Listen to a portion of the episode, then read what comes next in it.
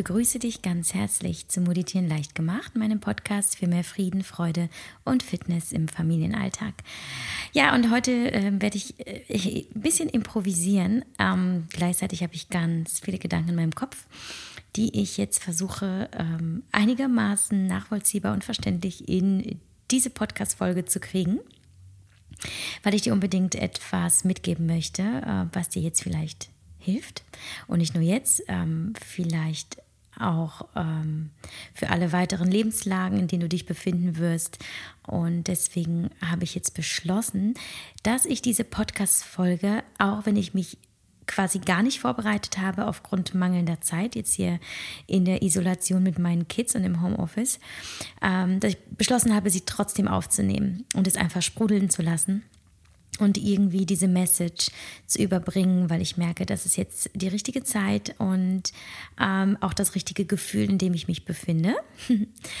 äh, und vielleicht auch, weil ich ähm, mir nochmal einen Überblick gemacht habe über all die Fragen, die in den letzten Wochen, Monaten kamen zu meinem Podcast und zu den Themen, die ich anspreche.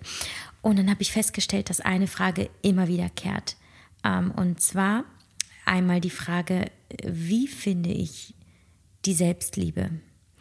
Wie liebe ich mich selbst und was ist das überhaupt? Und zweite Frage eigentlich auch, wie schaffe ich es, die anderen zu lieben, so wie sie sind?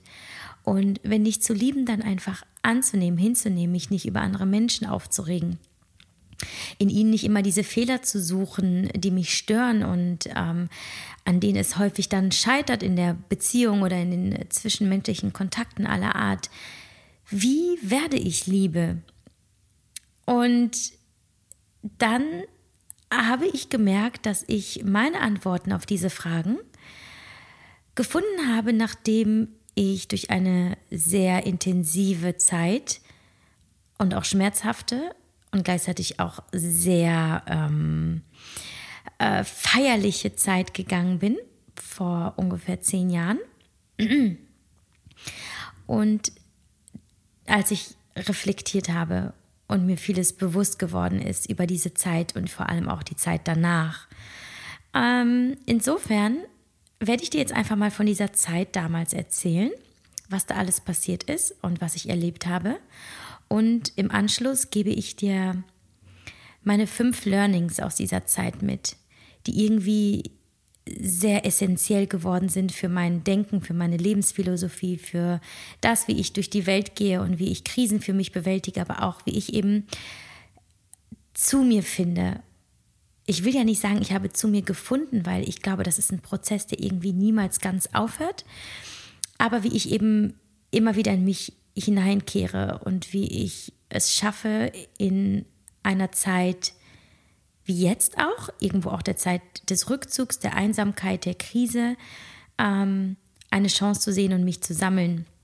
Das auf der einen Seite und eben das Thema Nächstenliebe auf der anderen Seite. Also ähm, wie finde ich auch ein, eine gewisse Empathie und eine sanfte, ähm, einen sanften Zugang zu, zu den anderen Menschen, äh, die ja einfach nicht so sind wie ich. Und das ist ja immer die größte Schwierigkeit, dass du immer sagst, ja, das geht so nicht. Und warum sagst du das? Weil du diesen Menschen mit deinen Werten abgleist und mit dem, wie du das Leben lebst und wie du über die Dinge denkst. Und das führt dann häufig dazu, zu dieser gewissen Diskrepanz und ähm, zu diesen Konflikten, die eigentlich aufgelöst werden können, wenn du vielleicht eben ja diesen Shift hinbekommst, ähm, durch die Erfahrungen, die ich gemacht habe und die ich mit dir teile. So, wollen wir einfach mal einsteigen? Ich würde sagen, das machen wir jetzt einfach mal. Okay, also, was war vor zehn Jahren? Es war genau genommen Anfang 2011. Ja, 2011, also vor neun Jahren. Aber zehn Jahren klingt einfach runter. Whatever, egal. Also, vor zehn Jahren, ähm, das war kurz nach Silvester, mh, mm, ich äh, war noch in meinem Studium in Düsseldorf und ähm, habe noch Germanistik studiert. Ich habe mein Kunstgeschichtsstudium bereits abgeschlossen gehabt und war nur noch im Master für mein Germanistikstudium, genau. Und ich hatte eine sehr, sehr gute ähm, Beziehung zu meinem Professor, der, der mich während des ganzen Masters äh, betreut hat und bei dem ich auch meine Masterarbeit geschrieben habe dann am Ende. Und wir waren im Austausch. Ich, ich war zwar keine wissenschaftliche Hilfskraft, aber äh, wir waren doch auch wissenschaftlich, haben wir hier mal hin und wieder mal zusammengearbeitet. Naja, und er kam irgendwann auf mich zu Anfang 2011 äh, und sagte, ja, Frau äh, Bartola, ich hieß ja damals noch Bartola, habe ich das eigentlich jemals erzählt, wie ich damals hieß? Meine Mädchenname Bartola. Ähm, wir hätten da einen Lehrauftrag in Peking an einer Wirtschaftsuni und ähm, na, über irgendwelche Kontakte, da äh, hätten sie Lust, dorthin zu gehen und für ein halbes Jahr äh, Deutsch und VWL ähm, zu unterrichten. Und Warum VWL? Das ist jetzt nur am Rande. Also ich habe halt neben meinem Germanistikstudium habe mich viel für BWL und VWL interessiert und bin dann halt einfach freiwillig zu den äh, Vorlesungen gegangen, so quasi im, äh, im Wahlpflichtfach ähm, und hatte da einfach ein gutes Grundwissen und ein gewisses Interesse. Aber klar, ich war hauptsächlich ähm, Germanistin und in der Sprachwissenschaft und da ging es also darum, mit diesem Lehrauftrag äh, den äh, chinesischen Studenten in Peking Deutsch beizubringen und anhand eben ähm, von VWL-Lehrmaterial mit der Intention, äh, sie vorzubereiten auf ihr Auslandssemester in Deutschland. Ja, so, dann kriegst du das Angebot und denkst, ja, aber was soll ich in China? Ich kann ja gar kein Chinesisch und dann erfährst du, es soll in drei Wochen losgehen und du hast eine eigene Wohnung und du hast Verpflichtung, Verpflicht, Verpflichtungen und einen äh, Nebenjob. Ich weiß gar nicht mehr, wo ich damals gearbeitet habe, aber ich habe immer irgendwo gearbeitet, noch neben dem Studium, weil ich mich selbst finanziert habe. Okay, also alles sprach dagegen, das habe ich sicherlich auch schon mal erzählt. Und, und doch war da in mir dieses Gefühl von, okay, da reicht dir jemand die Hand aus der Ferne und wenn du sie ergreifst, diese Hand, dann zieht sie dich weg von hier. Vielleicht weißt du schon, worauf ich hinaus will. Also auf, eine, auf einen gewissen Fluchtmodus. Das, da, das hatte ich damals aber so gar nicht interpretiert. Damals war es für mich, okay, es ist eine Chance, cool, alles klar, Dozentin in, in Peking, klingt geil, klingt nach einer Erfahrung. Ich war bis dato schon viel im Ausland. Ein Jahr zuvor war ich zum Beispiel ein paar Monate in äh, Südafrika und habe dort gearbeitet, in, in Kapstadt. Und ähm, seit der Trennung meines äh, Freundes damals, das war zu dem Zeitpunkt, als das China-Angebot kam, äh, etwas mehr als Jahr, ein Jahr her, also kurz bevor ich nach Südafrika gegangen bin. Und es war eine sehr intensive Zeit für mich. Es war zwar eine Trennung, die irgendwie logisch war und von uns beiden irgendwo gewollt, aber ich habe doch sehr gelitten, weil ich in dieser Beziehung sehr viel Potenzial gesehen hatte und irgendwo diese Vision hatte von, von einer ewigen Liebe. Und ähm, und wer mein Buch gelesen hat, bis es wehtut, wird an dieser Stelle wahrscheinlich auch wissen, von wem ich gerade spreche. Aber das tut auch nichts zur Sache. Ähm, das Einzige, was vielleicht doch was zur Sache tut, ist, dass ich also noch eine unverarbeitete Schmerzerfahrung hatte durch den Verlust eines Menschen, ähm, durch diese Trennung eben. Und seit dieser Trennung war ich eben ein Mensch, der ähm, sehr verloren war, sehr viel nach, nach Highlights gesucht hat, die mich irgendwie durch den Tag gebracht haben, die mich erheitert haben. Ich habe eben im Außen nach, nach Bestätigung gesucht, nach Applaus gesucht, nach, okay, du bist gut so wie du bist, weil ich eben dieses Mangelgefühl in mir hatte durch diese Trennung, dass ich einfach nicht gut genug bin für einen Menschen wie ihn, ähm, da will ich gar nicht so sehr in die Tiefe gehen, weil es soll wirklich nicht um, um, um äh, Trennungen gehen. Aber eben um dir das Gefühl dafür zu geben, in welchem Zustand ich mich damals befand. Also ich war irgendwo vereinsamt, obwohl ich auf sehr vielen Partys war. Ich war irgendwie auf der Suche, obwohl ich gesagt habe, ich möchte jetzt keinen Freund. Ich war irgendwie voller Fragen, obwohl ich immer gesagt habe, nö, ich habe mich jetzt äh, total gesettelt und gefunden, alles cool. Aber ich habe eben immer falsche Antworten gegeben auf die Fragen, die dann doch immer wieder hochkamen. Ja, und dann habe ich intuitiv gesagt, alles klar, ich nehme das Angebot an.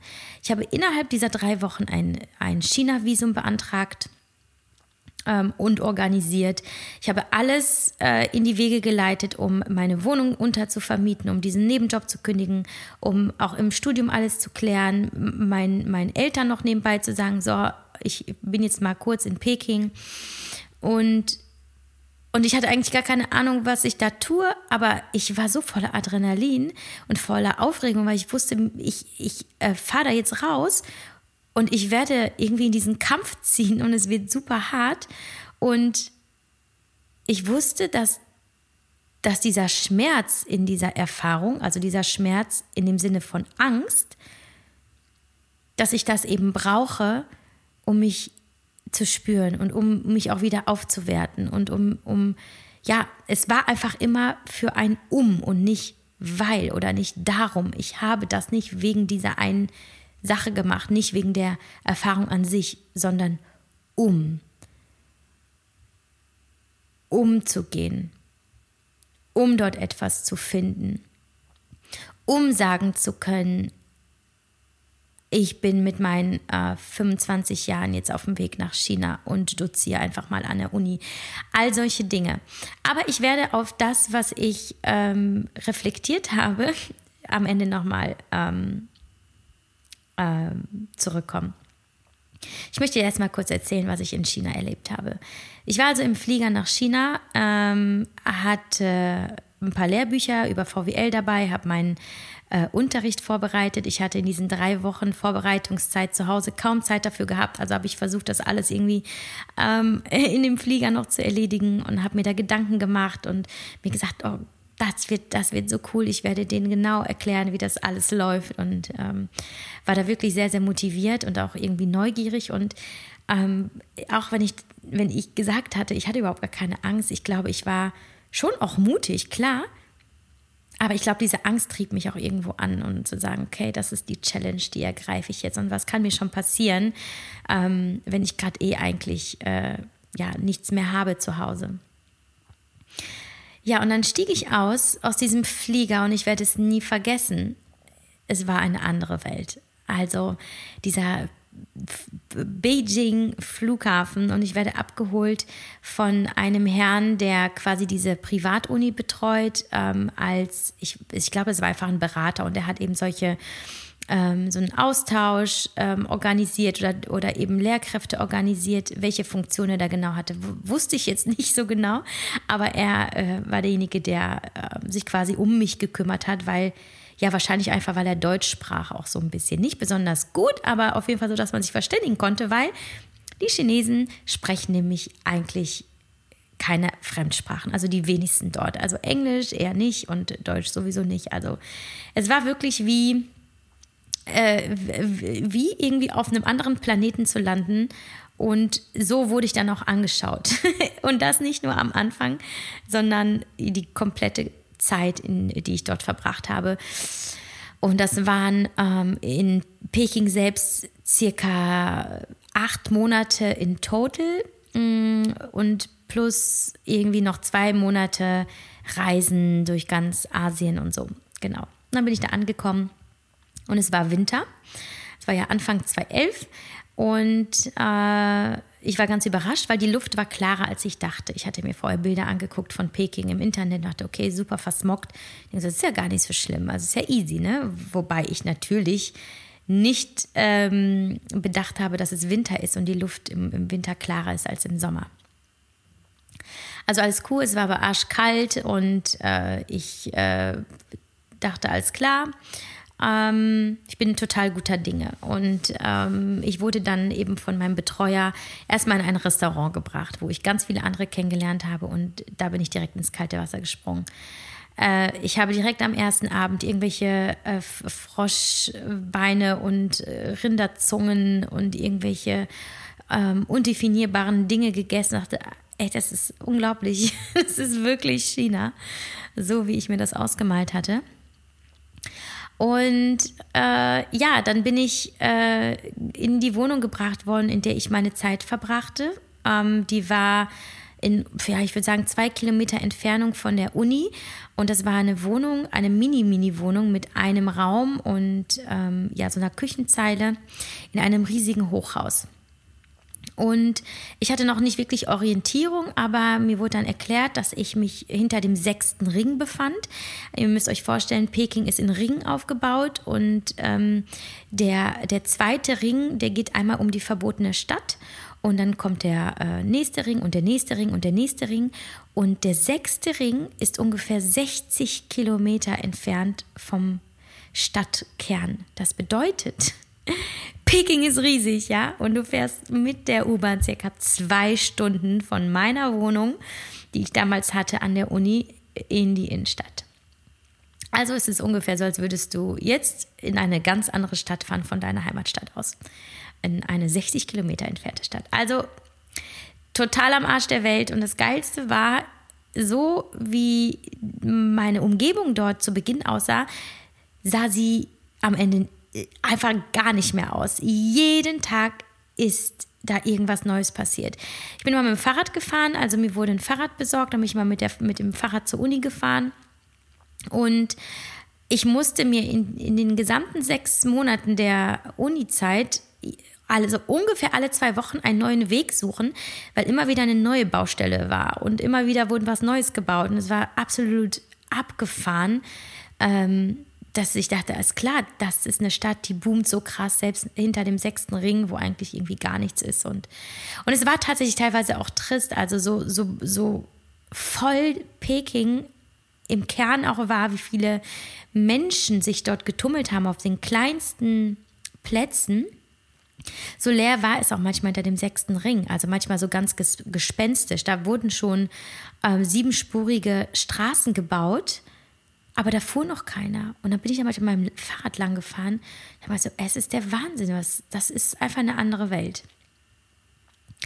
Und äh, ja, das war also meine Zeit äh, an der Uni. Ähm, jedoch habe ich schnell festgestellt, alles klar, da sind wirklich nur Chinesen. Ähm, kaum einer versteht was. Ähm, äh, es ist auch kaum möglich, mit denen in irgendeinen näheren Kontakt zu treten ähm, weil ich natürlich auch nicht die Sprachkenntnisse hatte. Also ich habe relativ schnell ähm, so die Basics ähm, des Mandarin gelernt und konnte mich dann grob auch auf jeden Fall verständigen, schon nach wenigen Wochen. Aber das reicht natürlich nicht, um eine tiefe Freundschaft zu führen, vor allem nicht um tiefe Gespräche zu führen, ähm, die dir dann doch ab einem gewissen Zeitpunkt fehlen. Und ich habe mir dann relativ schnell, noch im ersten Monat, ähm, Bekanntschaften gesucht im Internet. Also ich bin dann in bestimmte Gruppen gegangen. Ich glaube, damals gab es sogar noch StudiVZ und habe dann so ein paar Leute kennengelernt und dann haben wir uns verabredet. Und so ist dann auch so eine kleine Clique entstanden zu der ich dann noch immer quasi hingefahren bin, die zwei Stunden mit der U-Bahn. Und dann dachte ich, okay, das ist aber kein, also so will ich jetzt nicht meine Zeit verbringen in Peking. Ich äh, suche mir noch eine Wohnung in der Innenstadt, sodass ich äh, quasi Freitag, ich hatte meinen Stundenplan immer selber gelegt und habe festgestellt, alles klar, der Freitag kann ausfallen. Ich, äh, ich kann meine ganzen Stunden Montag bis Donnerstag legen und dann bin ich äh, Sonntag immer in meine Wohnung gefahren, außerhalb des sechsten Ringes, habe dort ähm, doziert und bin dann ähm, Donnerstagabend wieder zurück in die Innenstadt gefahren. Da war die, äh, die zweite Wohnung, die ich selber angemietet hatte, war dann äh, ungefähr, ich glaube, zwischen dem zweiten und dritten Ring. Und ähm, also sehr, sehr zentral. Leider auch schweineteuer, aber das war es mir wert äh, wo ich dann eben meine Zeit Donnerstag bis Sonntag verbrachte. Und dann war ich dann auch in der Nähe meiner Freunde und wir konnten Party machen und wir konnten Kultur machen und wir konnten zusammen abhängen. Und das war das, was mir halt quasi, ja, so auch immer äh, die, die äh, die Motivation, die Kraft, die Sicherheit gegeben hat. Ich bin nicht alleine und, und ich habe auch wirklich tolle Leute getroffen. Jetzt war es nur so, ähm, dass unter diesen Leuten war jemand in dem ich etwas ganz Besonderes sah. Da war ein, ein Mann, ähm, für den ich schnell tiefere Gefühle empfunden habe. Und das Problem war aber, er war in einer Beziehung und äh, für mich war das dann einfach ein, einfach ein No-Go. Und, ähm, und dennoch war die Anziehungskraft enorm. Und ab einem gewissen Zeitpunkt war sie so stark, dass es diese andere Frau gar nicht mehr gegeben hat, offiziell, auch nicht mehr für ihn. Und sie war ja eh nicht da. Und wir sind uns dann schon auf jeden Fall näher gekommen, aber nie offiziell. Wir haben es halt immer quasi diese Nähe haben wir heimlich gesucht. Es ist nie viel passiert, aber es war diese krasse Verbundenheit. Es war so, dass ich dachte, das ist dein Seelenverwandter und ähm, und er wurde zu meinem zu meinem absoluten Lichtblick in dieser Woche. Und alles drehte sich darum, wo sehe ich ihn, wann sehe ich ihn, wann verbringen wir zusammen Zeit. Und ähm, habe ihn auch so bewundert für seine Art und habe das irgendwie zu so einer gewissen Religion gemacht. Diese Person. Ähm, und wir haben sehr viel Zeit zusammen verbracht. Er hatte dort auch eine Wohnung und äh, wir waren häufig bei ihm ähm, und auch viel eben mit der Clique unterwegs. Wir haben gefeiert, äh, wir waren, haben uns Sehenswürdigkeiten zusammen angeschaut, wir sind ein bisschen verreist und äh, also innerhalb von Peking und drumherum. Und irgendwann haben wir sogar gesagt, okay, wir machen eine richtig große Reise und sind ähm, nach meiner Zeit, nach meiner Uni-Zeit, sind wir erst nach, mh, mm, nee, erst war ich unterwegs. Nee, erst war ich unterwegs in China mit zwei Freundinnen, ganz China bereist Dazu erzähle ich gleich noch mal was. Und dann bin ich noch mal nach äh, Malaysia geflogen alleine und habe ähm, auf Borneo, ähm, das ist eine kleine Insel, eine kleine Insel, die ist groß, eine große Insel von Malaysia, ähm, habe ich äh, alte Freunde getroffen aus der Schweiz und bin dann auch wieder zurück nach Peking geflogen. Dann musste ich zwischenzeitlich kurz nach Deutschland fliegen aus gesundheitlichen Gründen und bin dann wieder zurückgeflogen und eben mit diesem Mann dann äh, nochmal auf eine Reise gegangen, zuerst nach äh, Japan und nach Südkorea na, ich, ich bring's nicht mehr zusammen. Also irgendwann waren wir in Südkorea, dann waren wir in Japan, glaube ich, und dann waren wir noch auf den Philippinen und dann wieder in Peking ein paar Wochen, bevor ich dann zurück nach Deutschland geflogen bin. Und auf dieser letzten Reise hat sich auf jeden Fall herausgestellt, er ist sehr kalt geworden, er hat sich von mir entfernt und es tat mir so wahnsinnig weh. Es war äh, wirklich irgendwie insgesamt eine, äh, also es war, es hat mir irgendwie das Herz zerrissen. Ich habe gemerkt, es ist so ein Kampf, es ist so ein Kampf und ich tue und mache und ich versuche alles, dass er mich genauso toll findet und er war einfach nicht bei mir, ähm, nicht mit seiner Seele, nicht mit seinen Gedanken und auch nicht mit seinem Körper dann letztlich auch und ich habe mich so danach gesehnt, geliebt zu werden. Es war unerträglich und er hat mir dann auch am Ende gesagt, dass er es nicht schafft, sich von seiner Freundin zu trennen. Und, und als ich dann nach Deutschland geflogen bin, und das war dann wirklich mein finaler Abschied von China, habe ich dann für mich beschlossen, das ist, äh, das geht nicht. Ich, ich kann diese Freundschaft auch nicht mehr führen und habe mich dann von ihm getrennt, in Anführungsstrichen, indem ich einfach gesagt habe, kein Kontakt mehr, ich muss die Distanz schaffen. Äh, das tut mir nicht gut. So, das war auf jeden Fall eine sehr, sehr schmerzhafte Erfahrung, die ich sehr lange mit mir herumgetragen habe, weil ich gemerkt habe, dieser Mensch hat mir unfassbar viel bedeutet. Und nach der letzten Trennung von meinem äh, langjährigen Freund zuvor, war das der erste Mensch, der in mir wieder ein Gefühl von, von Heimat und von ja, Liebe hervorgerufen hat. Und ihn dann wieder zu verlieren, das hat mich sehr, sehr, sehr hart getroffen. Und ja, was danach passiert ist, erzähle ich dir am Ende des Podcasts.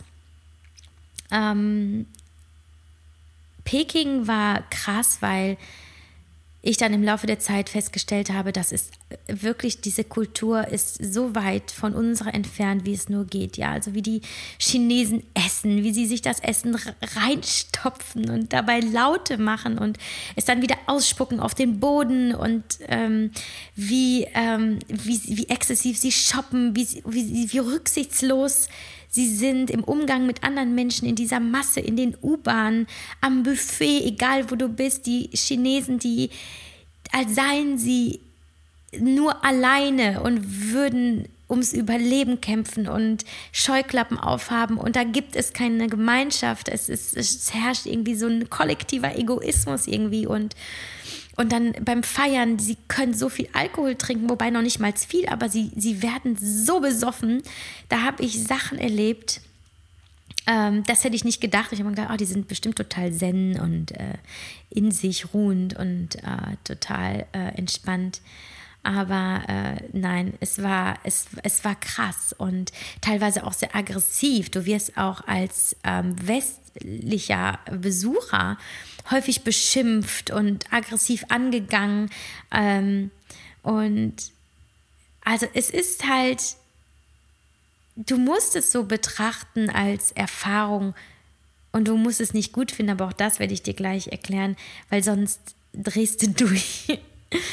Ja, und ich habe dann also meinen Job gemacht, ich habe da doziert und ähm, und meinen Freunden eine gute Zeit ähm, und dann halt diese, diese Liebe in Anführungsstrichen, die doch sehr toxisch war, aber auch Freunde gefunden, die, die mir so, also so ans Herz gewachsen sind. Und ich habe an der chinesischen Mauer ähm, zu Paul, Paul Kalkbrenner gefeiert mitten in der Nacht, das war so ein Festival und bin gereist und ich habe Wunderwerke dieser Geschichte kennengelernt Bauten und, und äh, Heiligtümer und gesehen. Es war also unglaublich krass und und ich, ich kam mir so besonders und so privilegiert vor, dass ich das alles erleben darf. Und es war wirklich eine Bereicherung. Aber wie gesagt, es war auch ein Aufeinanderprallen der Kulturen. Die krassesten Sachen, die ich erlebt habe, kann ich dir eben kurz erzählen. Ähm, also eben dieses, die Chinesen haben auch zwei Gesichter. Nach außen hin im, im Alltag sind sie häufig sehr verschlossen, aber wenn sie eben dann Alkohol trinken, ähm, äh, dort, äh, da ist es echt ähm, eskaliert. Also ich wurde von den chinesischen Männern begrapscht, ich wurde von äh, chinesischen Frauen attackiert, weil ich mit westlichen Männern unterwegs war und sie wollten sich die westlichen Männer krallen und ich war da irgendwie im Weg. Also das war diese aggressive Seite der, der Chinesen oder auch sehr geil, auch eine kleine Anekdote. Ähm, als ich mir die Wohnung äh, angemietet habe im Zentrum der Stadt, ähm, wurde mir erklärt, da gibt es, also ich habe ich hab das übers Telefon dann erfahren, dass der Schlüssel da und da liegt, muss ich in dem kleinen Lädchen abholen und dann gehe ich in das und das Haus rein. Und dann waren da zwei Häuser, die waren identisch. Und ich dachte, gut, gehst du jetzt, ich wusste jetzt nicht genau, welches es war, ich gehe jetzt einfach in das rein, dann sollte ich in die Etage fahren und dann an die Tür und dann äh, den Schlüssel reinstecken und dann bin ich halt in der Wohnung. So, Problem war, ich bin in das falsche Haus reingegangen, ich habe an der falschen Tür gestanden, ich habe den Schlüssel in das falsche Schlüsselloch gesteckt und dann raste da eine chinesische Oma raus und hat mich so angegriffen verbal. Die hat mich so fertig gemacht, ich habe kein Wort verstanden. Und dann kam aus, aus, aus den, ähm, im Flur, aus diesen ganzen vielen kleinen Wohnungen, ganz viele andere Chinesen raus, die sich alle auf die Seite der chinesischen Frau gestellt haben und mich so angeschrien haben ja, mir blieb dann nur die Flucht und dann bin ich einfach rausgegangen und in das nächste Haus und da war ich dann irgendwann in meiner Wohnung und dann war auch alles gut, ja. Also Kommunikation war so eine Schwierigkeit. Also es gab auch Situationen, da wurden die Chinesen auch richtig wütend, wenn du sie nicht verstanden hast. Ähm, einmal musste ich, das war der Sonntag, musste ich halt wieder in meine Wohnung zurück, hinterm sechsten Ring und musste mit dem Taxi fahren, weil die U-Bahn nicht mehr fuhr. So, und der, ähm, weil das nur meine Adresse war, die war relativ neu, wahrscheinlich war der Wolkenkratzer, in dem ich lebte, gerade mal zwei Wochen alt, wer weiß. Der Taxifahrer hatte keine Ahnung, offensichtlich hat es aber nicht zugegeben, ist losgefahren und ich merkte schon nach einer Zeit, der hat eigentlich gar keine Ahnung, wo er hinfahren muss und hat dann panisch rumtelefoniert und irgendwelche Leute angerufen. Und irgendwann äh, hielt er einfach an, an der, ähm, an der Straße, mitten in der Nacht und sagte, ja, raus, raus, habe ich halt natürlich auf Chinesisch verstanden und äh, ich kann dir nicht mehr helfen. Und dann stand ich da im Outback und kam da nicht weg. Und äh, ich, ich, weiß gar nicht mehr, ich, irgendwie habe ich eine Stunde noch gewartet, versucht noch ein Taxi zu kriegen. Und ähm, dann bin ich noch eine ganze Weile gelaufen und irgendwann kam dann doch noch ein Taxi vorbei und dann konnte ich dem sagen, wo der ungefähr hin muss. Und dann hat er mich an so einen ähm, Ort gebracht, an irgendwie so ein Shopping-Center oder so war das. Und von dort, dort aus bin ich dann irgendwie noch eine Stunde gelaufen. Und dann war ich dann irgendwie, äh, irgendwie um 4 Uhr morgens zu Hause und dann stand ich um 8 Uhr wieder in der, äh, im Unterricht.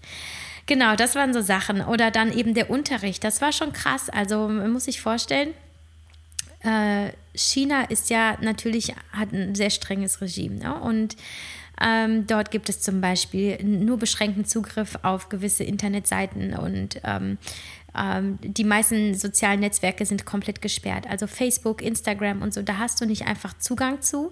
Ähm, du kannst zwar mit einer bestimmten Software dich da ein, äh, wie nennt man das, hacken und so weiter. Aber die Chinesen haben halt ihre eigenen Versionen für Facebook und für Instagram und sie leben so quasi in ihrer, in ihrer Bubble und äh, vermissen nichts. Und ähm, das war für mich schon eine, eine, spannende Erfahrung zu sehen, dass es denen halt gut geht. Und dass man denkt, wie, wie kann das sein? Wie kann das sein, dass die Welt so abgeschottet ist dort und doch geht es denen einfach gut und die vermissen nichts. Ja, aber sie, sie halten sich dann häufig, wie, wie man das so vernimmt, dann in dem Gespräch für, ja, für den Mittelpunkt der Erde im wahrsten Sinne des Wortes und, und gestalten sich wirklich ihre eigene, teils surreale, äh, wunderbare Welt in dem Sinne und bekommen jegliche Unterstützung vom Staat und hinterfragen das Ganze gar nicht. Ne? Also dieses, dieses Überwachungssystem zum Beispiel, dass du ähm, als, als Ausländer, wenn du dorthin kommst, kannst du zum Beispiel nur Bahntickets, wenn du woanders hinfahren willst, nur am gleichen Tag kaufen, nur selber am Schalter mit deinem Ausweis und kannst nicht zum Beispiel online irgendwie ein Ticket bestellen und losfahren. Das wird alles halt streng überwacht. Und ich wurde halt im Unterricht, den ich gab, auch sehr überwacht, denn da war eine westliche Lehrerin und die westliche Lehrerin darf den chinesischen Studenten nicht einfach irgendwas von der westlichen Welt erzählen, was nicht vorher abgestimmt ist. Ja, und ich habe halt nun mal auch sehr modernen Unterricht gemacht und auch erklärt, wer ist Angela Merkel und wie ist eigentlich unsere christliche Geschichte und, und so weiter, damit eben die Chinesen gut vorbereitet sind auf, auf die Zeit in Deutschland. Das war ja der Sinn der Sache.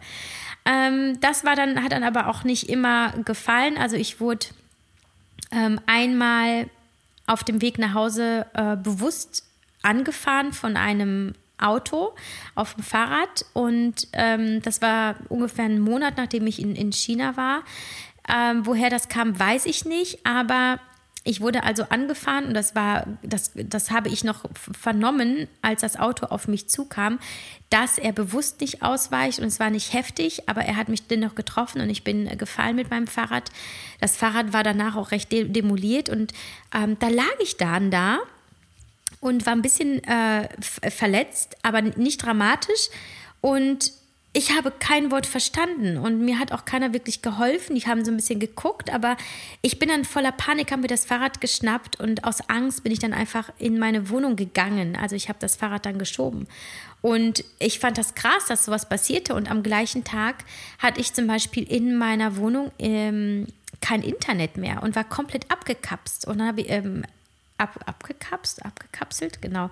Und ich hatte dann nochmal gefragt, weil noch ein Lehrer in dem gleichen Haus gewohnt hat, bei dem war alles in Ordnung. Ne? Also ähm, dann gab es halt so, dass wenn ich gewisse Wörter ähm, über Skype mit meiner Familie ausgetauscht habe, ist, ist Skype einfach abgestürzt. Und ähm, dann war ich einmal im Unterricht und von meinem, ähm, von meinem Laptop ist dieser Proxy-Server, also auf jeden Fall, ich weiß gar nicht mehr genau, wie das heißt, aber den hatte mir ein Freund besorgt, diese Software, die mir eben erlaubt, gewisse Seiten im Internet ähm, zu betreten, ähm, westliche Seiten. Und das war dann gelöscht von meinem Laptop und ich hatte keinen Zugang mehr. Und dann waren noch ein paar andere Programme gelöscht. Ähm, also solche Sachen, das war schon sehr spooky zu sehen dass ich halt irgendwie doch nie alleine war, obwohl ich sehr alleine war. Oder dass halt eben ähm, Telefonate, dass du mitbekommen hast, dass sich jemand abhört, weil plötzlich war dann eine Stimme im Telefon zu hören, während du mit jemandem anderen gesprochen hast. Das war auch eine krasse Erfahrung. Und, ähm, und die Erfahrung auch, dass du dich halt einfach mit der Zeit daran gewöhnst. Und das war der Moment, wo ich verstanden habe, die Chinesen, die, die vermissen in dem Sinne nichts, weil oder sie hinterfragen auch nichts, weil sie gewöhnen sich einfach daran oder sie haben sich daran gewöhnt, in dieser Welt zu leben und es geht ihnen nicht schlecht und sie kennen nichts anderes und sie nehmen es einfach hin in dieser riesigen Masse, in der sie leben. Und das passiert dir auch ganz schnell, dass du irgendwann damit einfach lebst und das Gefühl hast, was kannst du alleine auch schon äh, verändern und bewirken und gerade wenn du in einem anderen Land bist.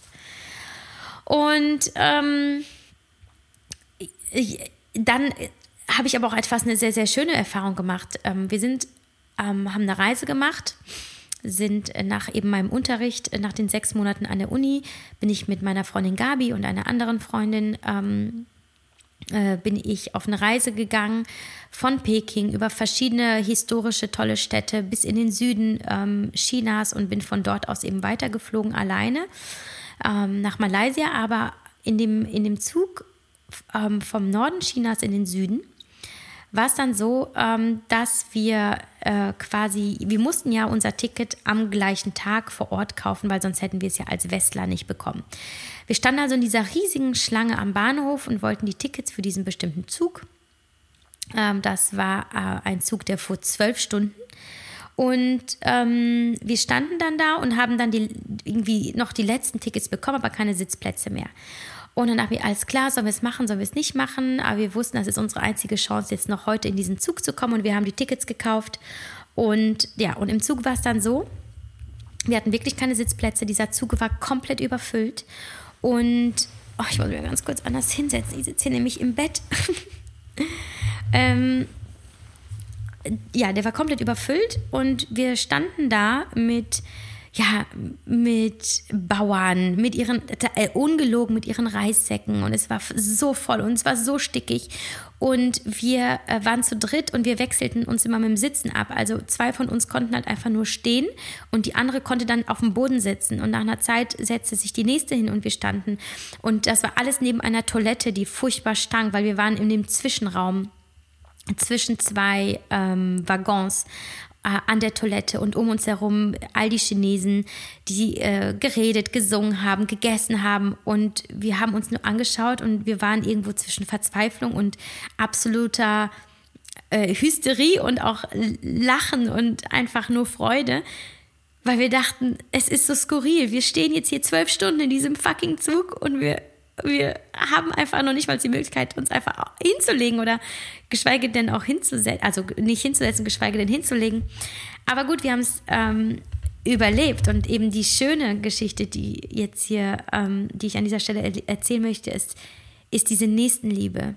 Es war äh, so schön zu sehen, dass, obwohl wir uns untereinander nicht viel verständigen konnten, obwohl es so eine Extremsituation war, obwohl es so eine Krise war, obwohl wir so lange alle zusammen in diesem Zug waren, herrschte dort ein Frieden und eine gegenseitige Unterstützung, die könnt ihr euch nicht vorstellen. Also da wurden Kekse rumgereicht, äh, da wurde ein Getränk angeboten, da wurde dann doch mal noch ein Sitzplatz angeboten für dich für einen Moment.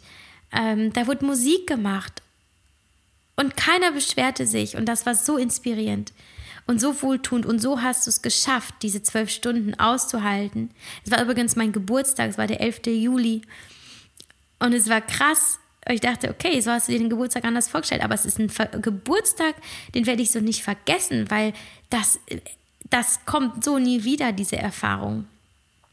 Das war unser Start in die Reise und es war eigentlich ein schöner Start, auch wenn es sehr anstrengend war. Ja, was habe ich noch krass erlebt? Also, ich, also jeder Tag war anders und es war jedes Mal ja, krass einfach zu sehen, was da, ähm, wie die Chinesen da mit der, mit der Situation irgendwie umgehen, der, der riesigen Anonymität, den Massen, dem strengen Regime ähm, und wie, wie die Stadt wächst, wie sie boomt, wie viele Baustellen, dieser Smog, diese Luft ist unglaublich. Als ich anfangs ja ankam und es war Winter, das hatte ich noch nicht so vernommen, aber mit der Zeit und mit den steigenden Temperaturen war es teilweise so unerträglich.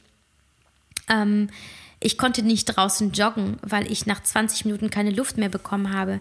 Und manchmal machte ich das Fenster auf in meiner Wohnung und ich sah nichts als, als grauen Nebel. Ich konnte den Strommast vor meinem, vor meinem Fenster nicht mehr sehen, den ich an guten Tagen sehen konnte. Und meine Haare wurden super schlecht, meine Haut wurde super schlecht. Es war wirklich, wirklich ja, eine extreme Erfahrung zu sehen, was die Menschen mit der Natur machen und in welcher, in welcher, in welchem, in welcher Welt sie dort leben, die sie aber selber geschaffen haben. Ähm, genau, und jetzt, wo du weißt, wie ich ja, wie ich das alles erlebt habe und wie auch, wie krass auch die Menschen sind, so ganz anders und teilweise so, da ist halt der, der Umgang untereinander ist halt nicht so, ich sag mal nicht so gepflegt wie bei uns. Also die, das ist wirklich zu beobachten, wie die Menschen dort so eine Art Überlebensverhalten entwickeln. Und ich verstehe es auch, wenn du einmal mit der U-Bahn fährst in Peking und wenn du da auf den Marktplatz gehst oder wenn du in ein Shoppingcenter gehst oder was auch immer. Ähm, Entschuldigung. Dann merkst du einfach, dass die Menschen aufgrund eben dieser, dieser Masse nur noch sich im Sinn haben und wie sie etwas bekommen, was sie brauchen. Äh, ja, und so waren es für mich auch irgendwo zwei Welten. Einmal die, die westliche Welt, die wir uns kreiert hatten mit unseren Freunden in der Innenstadt, von Donnerstag bis Sonntag. Und von Sonntag bis Donnerstag war es halt meine absolut chinesische Welt, wo ich nur unter Chinesen war, wo ich, wo ich nur an dieser, an dieser Uni war, ähm, unter Einheimischen. Ähm, kaum Kontakt irgendwie zur anderen Welt. Man hat sich mal kurz ausgetauscht äh, übers Handy oder so, aber es war auch nicht immer einfach. Aber sonst war ich da eben da draußen, im wahrsten Sinne des Wortes, da draußen, in, irgendwo in der Einsamkeit und mit mir selbst. Und über den Tag hinweg eben mit den chinesischen Studenten, die übrigens an sich super waren. Also meine, meine Studenten waren total bemüht, mir zu helfen, ähm, haben mich hier und da mal irgendwo hin mitgenommen, haben mir versucht, Mandarin beizubringen, was auch wirklich dann gut geklappt hat mit der Zeit. Das waren meine zwei Welten. Und jetzt komme ich dazu, was ich dir erzählen möchte und was ich dir mitgeben möchte aufgrund dieser Erfahrung, aufgrund dieser ähm, auf Basis dieser Dinge, die, die äh, ich erwähnt habe jetzt in der, in der Einleitung. Ähm,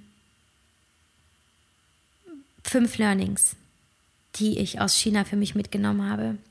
Erstens, stell dir vor, China ist kein Land, sondern ein Mensch. Und all die Menschen, die einzelnen Menschen darin, in diesem Land, sind alle Bestandteile eines Menschen, also Erinnerungen, Gefühle, das eigene Verständnis von der Welt, ähm, die Sichtweise, die Regeln, die Glaubenssätze, unterschiedlichste Ansichten, alles, was den Mensch geprägt hat. Und du hast in diesem Moment eine Entscheidung zu treffen, wenn du dieses Land betrittst beziehungsweise wenn du diesen Menschen begegnest. Triff eine Entscheidung. Du lernst dieses Land kennen, so wie es ist, ohne es zu bewerten. Und du bekommst dafür wahnsinnig viel zurück. Oder du gehst aus diesem Land wieder raus, wendest dich ab. Und jetzt mache ich bewusst den Switch von Land zu einem Menschen. Du hast die Entscheidung, wenn du einen Menschen triffst, und du stellst dir dann vor, er ist das Produkt all seiner Erinnerungen, seiner Gefühle, seiner Regeln, dem Verständnis von den Dingen, den Ansichten, Glaubenssätzen und so weiter und so weiter. Und du begegnest diesem Menschen und du entscheidest, ich nehme ihn so, wie er ist, ohne ihn zu bewerten und ich bekomme was zurück. Oder ich gehe und wende mich ab. Und jetzt kommt das Entscheidende. Ich verlange niemals dass er sich für mich ändert. Wenn ich ein Land betrete, wie eben China zum Beispiel, dann beschließe ich für mich, ich lerne es so kennen, wie es ist. Ich beobachte, aber ich bewerte nicht. Und ich hoffe, ich bekomme etwas zurück. Und genauso gehe ich an Menschen heran, weswegen dieser erste Punkt das Thema Nächstenliebe anspricht. Ich verlange also niemals, dass sich ein Mensch für mich ändert. Ich bin Gast. Ich darf ihm begegnen. Ich darf ihn besuchen. Ich darf ihn anschauen. Ich darf mit ihm in Kontakt treten oder ich darf ihn auch einfach nur sehen. Und genauso ist es mit Ländern. Ich darf nehmen, ich darf geben, ich darf in Austausch treten, ich darf lernen, bewundern, ich kann mich vergnügen, ich kann mich austauschen. Das ist ein wunderbares System. Ähm, das erfordert aber, dass du dein Ego und deine Glaubenssätze und deine Vorurteile beiseite legst. Und das Wichtigste auch dabei ist, dass wir niemals glauben dürfen, dass mein Erscheinen oder dass unser Erscheinen in einem Land oder auch im Leben eines anderen Menschen bedeutet, dass wir richtig sind? Wer sagt, dass du der Maßstab bist für die Richtigkeit? Wer, wer sagt, dass du richtig bist und der andere Mensch falsch? Wer sagt, dass unser Land richtig ist und das andere Land falsch? die Chinesen halten sich auch für normal, während andere Kulturen sagen, bäh, wie kann das sein? Wieso spucken die auf den Boden? Wieso rotzen die sich so an? Und wieso schimpfen die so? Was ist das? Ja, aber was ist denn, wenn die Chinesen das gleiche von uns behaupten, weil sie glauben, ihre Kultur sei normal? Und das glauben sie. Behalte immer im Hinterkopf, richtig und falsch ist sehr, sehr, sehr subjektiv. Und so ist es auch mit den Menschen. Begegnest du einem Menschen, darfst du nicht davon ausgehen, dass ihr die gleichen Werte habt und dass ihr die gleichen Ansichten habt. Dieser Mensch ist quasi ein eigenes Land. Und du bist dein Land.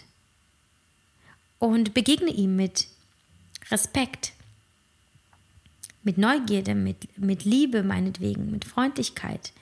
Ähm, begegne ihm mit einer, einer, einer Toleranzhaltung und eben dem Verständnis dafür, dass du nicht erwarten darfst, dass er so ist wie du, dass er so denkt wie du. Und sei also zu Menschen so wie du zu dem Land, das du besuchst bist. Hör zu, schau zu, hab Verständnis, hab Respekt. Und dann schaffst du es nicht nur in China ein paar Monate auszuhalten, dann schaffst du es auch, mit den Menschen in deinem Umfeld zu leben. Jetzt in der Krise vor allem, aber auch in deiner Partnerschaft, die vielleicht nicht, äh, nicht easy ist. Immer wieder dir vor Augen zu führen, du triffst auf eine andere Welt, du triffst auf ein anderes Land und in diesem Land herrschen andere Regeln. Und akzeptiere sie. N nehme etwas für dich mit und gebe etwas, damit ihr in einen wunderbaren Austausch kommt. Und noch ein Tipp an dieser Stelle, glaube auch nie, was die Menschen über einen anderen sagen oder ein anderes Land sagen, bevor du es nicht selbst gesehen, besucht, kennengelernt hast. Wenn also jemand etwas über einen anderen Menschen sagt, glaube das nicht direkt. Erst wenn du die eigene Erfahrung gemacht hast. Und ich habe ähm, eine Reisekolumne gehabt beim Handelsblatt, ähm, als ich aus China wieder zurückkam. Und in meinem Artikel über Peking habe ich ähm, einen Satz geschrieben. Schauen Sie also nicht weg, wenn Sie Befremdliches finden, sondern begreifen Sie das als unmaskiertes Gesicht Pekings. Und noch heute würde ich das unterschreiben und noch heute würde ich das anwenden auf eben die zwischenmenschlichen Beziehungen, auf die Nächstenliebe. Wenn wir eben begreifen, dass wir nun mal unterschiedlich sind und dass wir nie erwarten dürfen, dass der andere so sein soll wie ich. Dann haben wir den wichtigsten, den wichtigsten Schritt in Richtung Nächstenliebe gemacht. Die Akzeptanz dessen, wie der andere ist. Die Akzeptanz dessen, wie andere Kulturen sind, wie das andere Land ist und sich selber in dem Moment nicht für, für so wichtig und nicht für so richtig nehmen. Das ist entscheidend. Das zweite Learning ähm, für das Thema Nächsten- und Selbstliebe, vor allem möchte ich dir jetzt als nächstes äh, mitgeben. Ähm, Nummer zwei wäre also, habe keine Angst. Das ist mein Learning aus der Zeit in Peking. Angst ist ein gutes Gefühl und das geht nicht darum, Angst aus deinem Leben zu verbannen, weil Angst ist wichtig. Es will dich ja, da ist das, ist diese Emotion, die will dich beschützen. Und sie beschützt dich im Grunde genommen vor dem Schmerz den du fürchtest in der Zukunft. Es ist also ein Gefühl, das in die negative Zukunft schaut. Aber das Problem ist, es ist eben die Zukunft, die unbestimmt ist. Das heißt, Angst ist meist irrational, weil sie projiziert im Grunde genommen dieses Gefühl auf die Zukunft.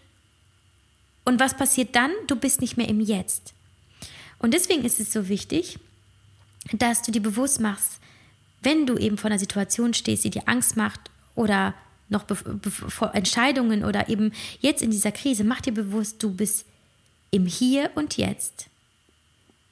Denk in der Gegenwart, denk in deinem jetzigen Ich. Weil alles andere ist noch unbestimmt und du wirst nicht wissen, was passieren wird. Und wenn du dich erdest, wenn du immer wieder zu dir zurückkommst und sagst, ich bin jetzt hier und jetzt bin ich sicher und mir kann nichts passieren. Und in meinem Falle war es so, ich, ich habe keine Angst, mir kann nichts passieren, auch nicht am Ende der Welt und auch nicht, wenn der Schmerz kommt. Weil es kann ja sein, dass der Schmerz kommt, vor dem du dich ja eigentlich fürchtest. Aber was ich immer wieder sage, Schmerz wird vergehen. Schmerz wird vergehen und die Erfahrung wird bleiben. Und das ist das Entscheidende. Trau dich, mach die Dinge, die dich herausfordern, um festzustellen, dass du alles kannst, was du willst.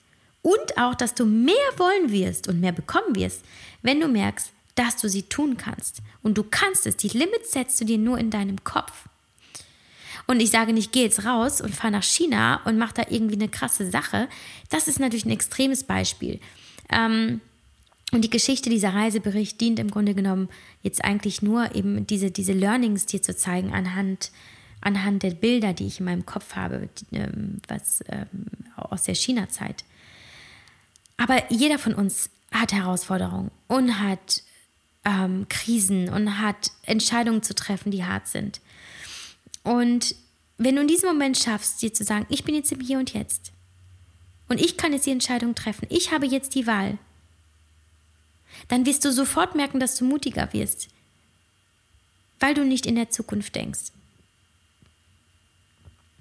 Und egal wie schlimm und beängstigend das auch manchmal ist, du wirst irgendwann auch aus Schmerzerfahrung schöpfen. Die Erfahrung kann dir keiner mehr nehmen, der Schmerz aber vergeht. Und auch wenn ich damals schon irgendwo, wahrscheinlich aus Angst vor dem Alleinsein oder Einsamkeit oder vor dem Problem zu Hause auch irgendwo nach China gegangen bin, war es dann doch so, dass mich dieser Gedanke angetrieben hat, mir kann nichts passieren. Ähm, und was, was ist das Schlimmste? Eigentlich nur, dass ich wieder nach Hause fahren muss. Und das kann ich. Es gibt Flugverbindungen aus China nach Deutschland. Aktuell vielleicht nicht, aber. Also, ähm, ist es halt auch, wenn du einmal so eine Erfahrung gemacht hast, ich glaube, das ist auch eine Sache der Übung. Ne? Also jetzt war ich schon häufiger im, im Ausland und ich weiß, mir kann nichts passieren, wenn ich das tue. Da, da, da draußen sind auch nur Menschen, da draußen sind auch Menschen, die dir helfen können und da ist auch ein Telefon und da ist auch Internet und all sowas, ja. Aber es, es gibt natürlich auch viele andere Situationen und trotzdem ist es, glaube ich, das Wichtigste, dass wir immer wieder uns klar machen, egal vor welchem Problem wir stehen, ähm, die Angst ist eine negativ zukunftsorientierte Emotion. Und wenn du lernst, bewusst zu sein, bewusst zu leben, achtsam in diesem Moment zu sein, dann hast du schon vieles geschafft. Und ähm, was mir auch eben anhand dieser China-Reise eben das, das, äh, was ich gelernt habe in Bezug auf Angst ist, es war eine harte Erfahrung und es war schmerzhaft ähm, zwischen all diesen tollen Sachen, die ich, überlebt, die ich äh, dort erlebt habe. Ähm, und doch kann ich sagen, es war gut, dass es so gekommen ist. Es war gut, dass ich den Schmerz erlebt habe und es war gut, dass ich das alles gewagt habe, weil du eben nach einer Herausforderung immer stärker, ähm, stärker herausgehst und weiser wirst. Mehr weißt, mehr, mehr auch für dich ähm, mitnimmst für die, für die nächste Zeit, für die nächste Krise, die kommt oder für den nächsten Schmerz, der kommt und weißt, der wird auch vergehen. Es wird auch vorbeigehen. Ähm, ein drittes Learning aus meiner China-Zeit ähm, ist, halte an Menschen fest, von denen du selbstlose Liebe erhältst und mit denen du auch eine besondere Verbindung und Freundschaft führst. Aber lass die Menschen gehen, die es nicht ernst mit dir meinen. Und vor allem die, die dir das Gefühl geben, dass du kämpfen musst. Um sie, um ihre Liebe, ihre Aufmerksamkeit, ihre Zeit. Denn da war ich, ich war natürlich noch viel jünger, es ist zehn Jahre her.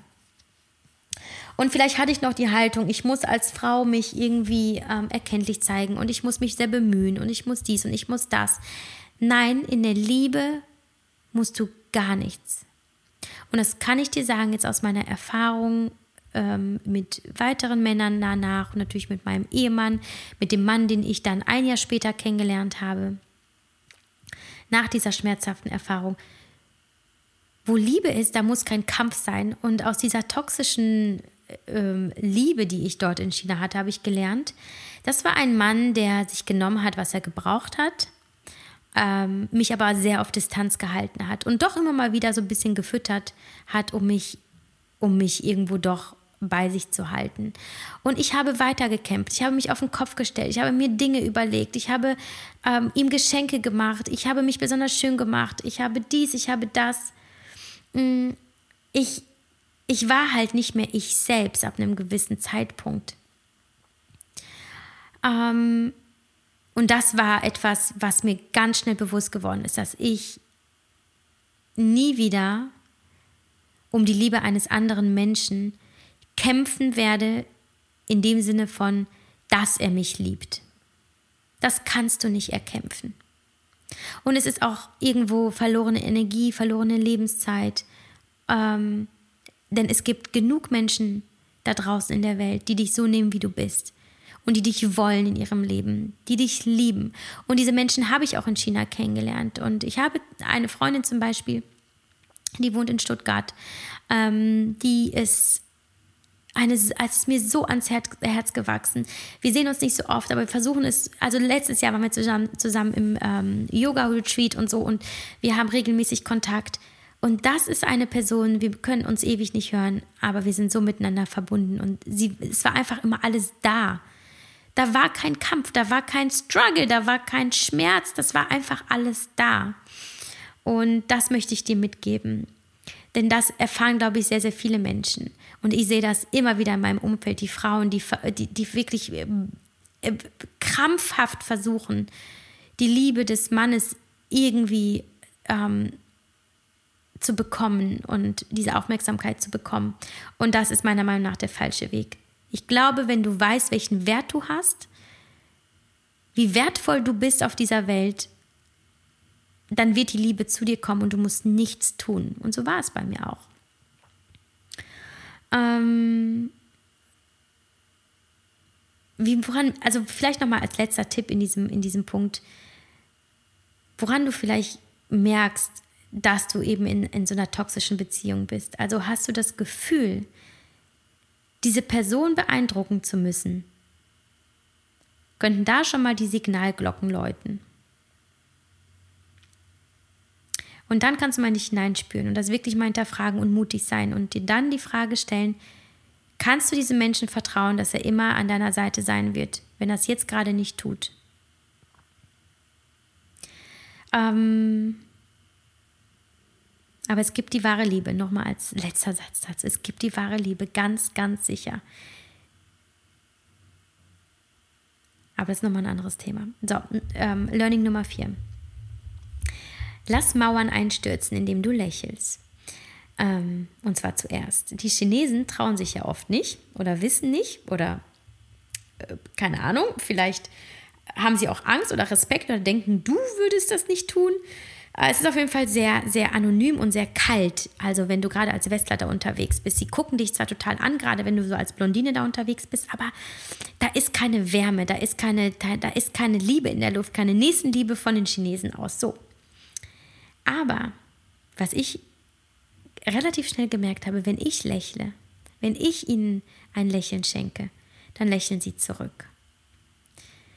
Also habe ich das mitgenommen aus China hierhin und habe das mitgenommen in meinen Alltag, in, meine, in meinen Beruf, in meine äh, äh, Freundschaften, in meine Beziehungen.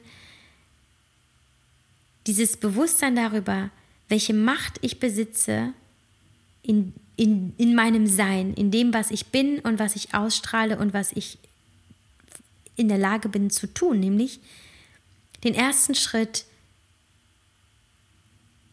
zu tun, den ersten Schritt zur Gemeinschaft. Zur Liebe wäre vielleicht übertrieben, aber zur Freundlichkeit. Und es ist egal, um wen es sich handelt, ob um Fremde, ähm, die du vielleicht im Supermarkt siehst, beim Arzt oder sonst, oder vielleicht irgendwo auch einfach nur auf dem Spielplatz. Auch Kinder, deine Partner. Du kannst Unsicherheiten, sogar Streit auflösen, indem du lächelst.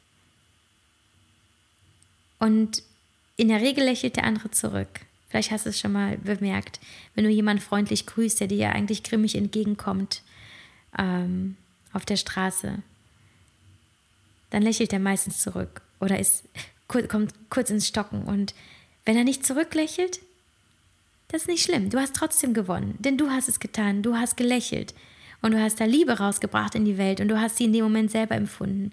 Und ich, ich bin mir sicher, dass diese Person, wenn sie dich nicht kennt, wenn es ein Fremder war, diesen einen Moment nochmal mitnimmt für sich und irgendwo in seinem Herzen erweicht. Also erwarte nicht immer, dass der andere den nächsten Schritt tut oder mecker nicht, dass die Menschen so unfreundlich sind oder dass sie nicht grüßen. Tust du erst. Und die Mauern werden einstürzen. Das geht auch in China. Vielleicht nicht die chinesische Mauer, aber ähm, du weißt, worauf ich hinaus will. So, und jetzt komme ich zu meinem fünften äh, Learning und ich glaube so dem wichtigsten. Ähm, und zwar flüchte nicht vor deinen Problemen.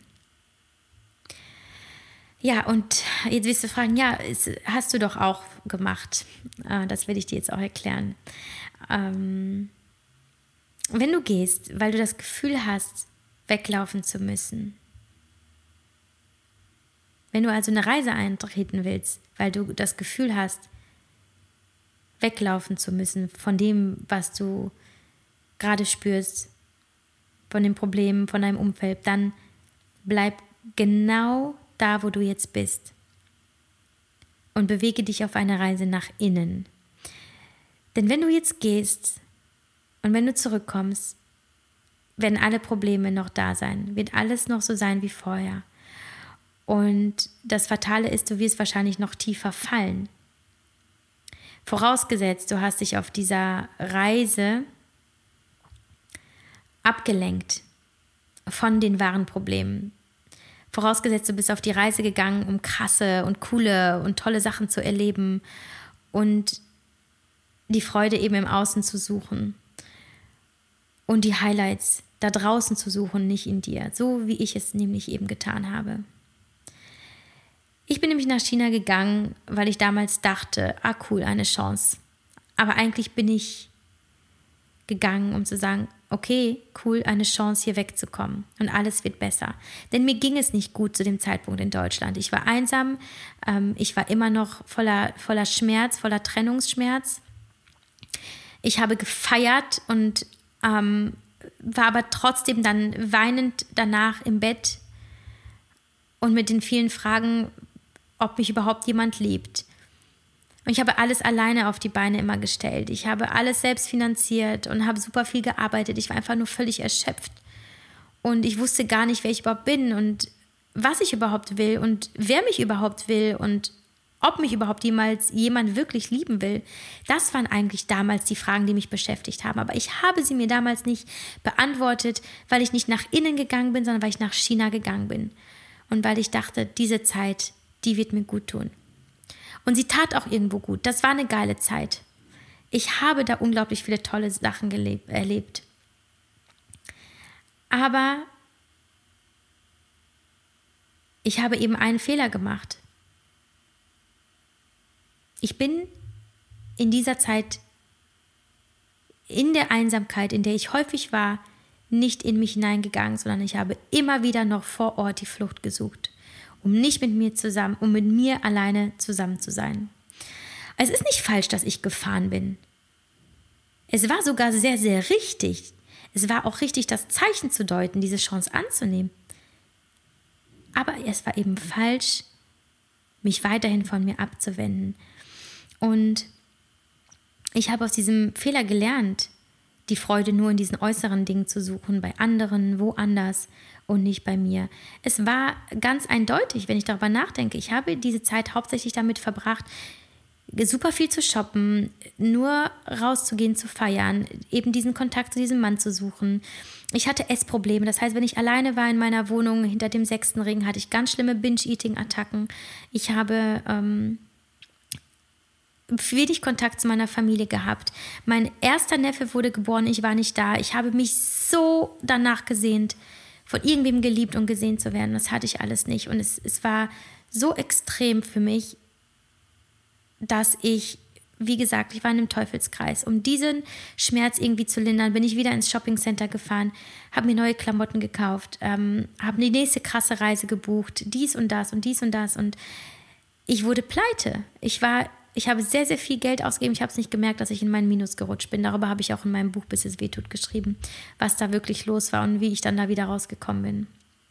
Das heißt, nach außen hin, für all die neuen Kontakte in China war ich stark, ich war selbstbewusst, ich war lustig, aber innerlich war ich eigentlich total kaputt und ich war so oft allein und oft traurig und oft verunsichert und verloren und verzweifelt. Aber ich wusste da nicht zu diesem Zeitpunkt, dass das eine Chance war, zu heilen, in der Einsamkeit eben die Lösung zu suchen und mich genau da mit mir zu verbinden. So wie wir jetzt alle die Chance haben, in der Einsamkeit, in dem Rückzug, uns mit uns selbst zu verbinden.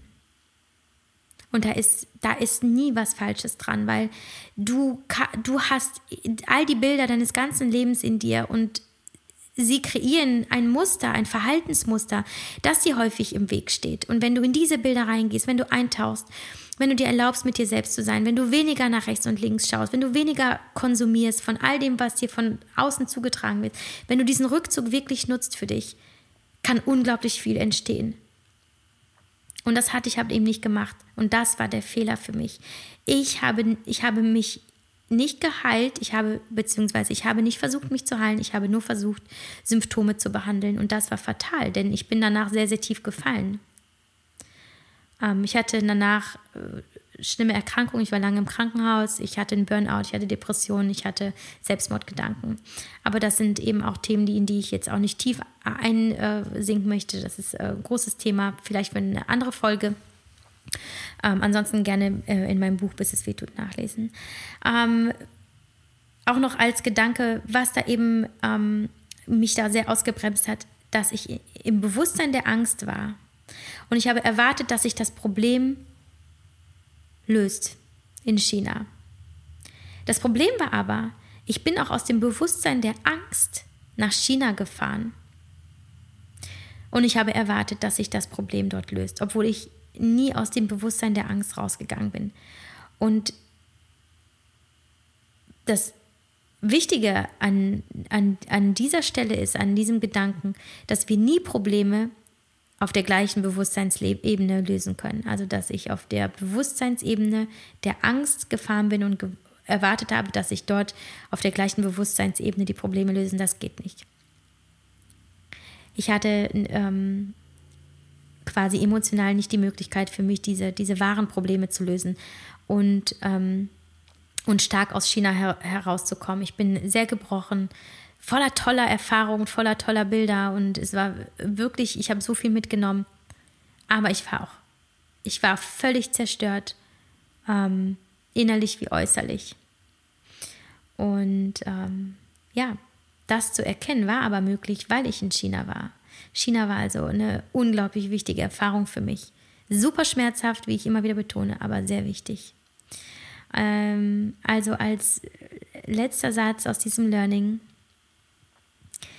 Bist du in der Angst? Bist du in der Sorge? Hast du Probleme?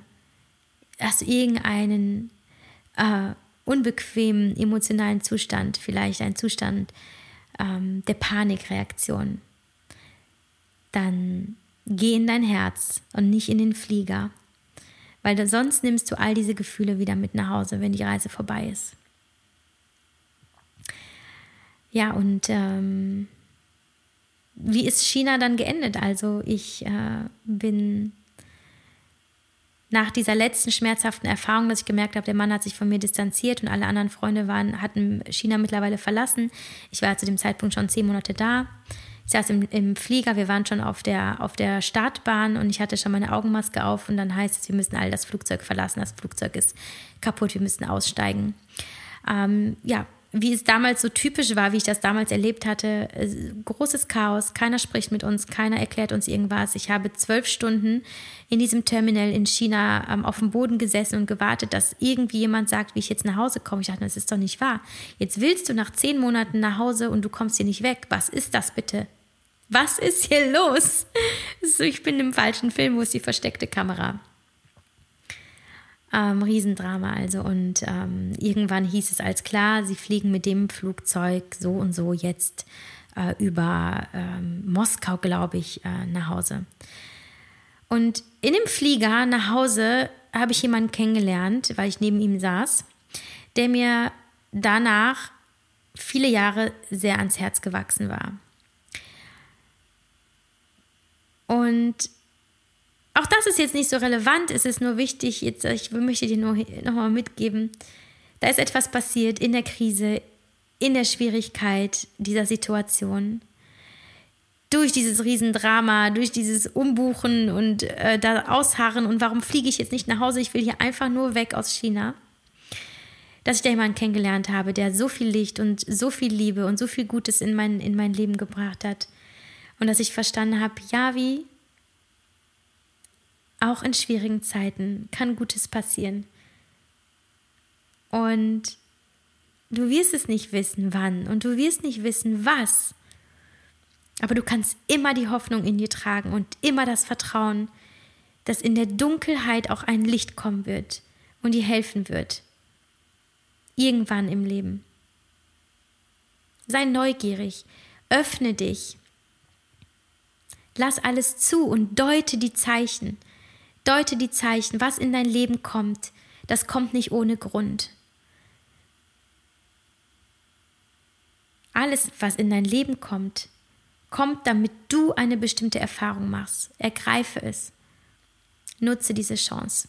Ich habe China für mich genutzt und nicht so, wie ich es jetzt heute tun würde. Und ich habe da einen entscheidenden Fehler gemacht, wahrscheinlich einfach aus Unwissen, aus Unreife, aus, aus Angst oder weil ich all das, was ich heute weiß, eben nicht wusste. Aber ich weiß es jetzt und weil ich China damals gemacht hatte,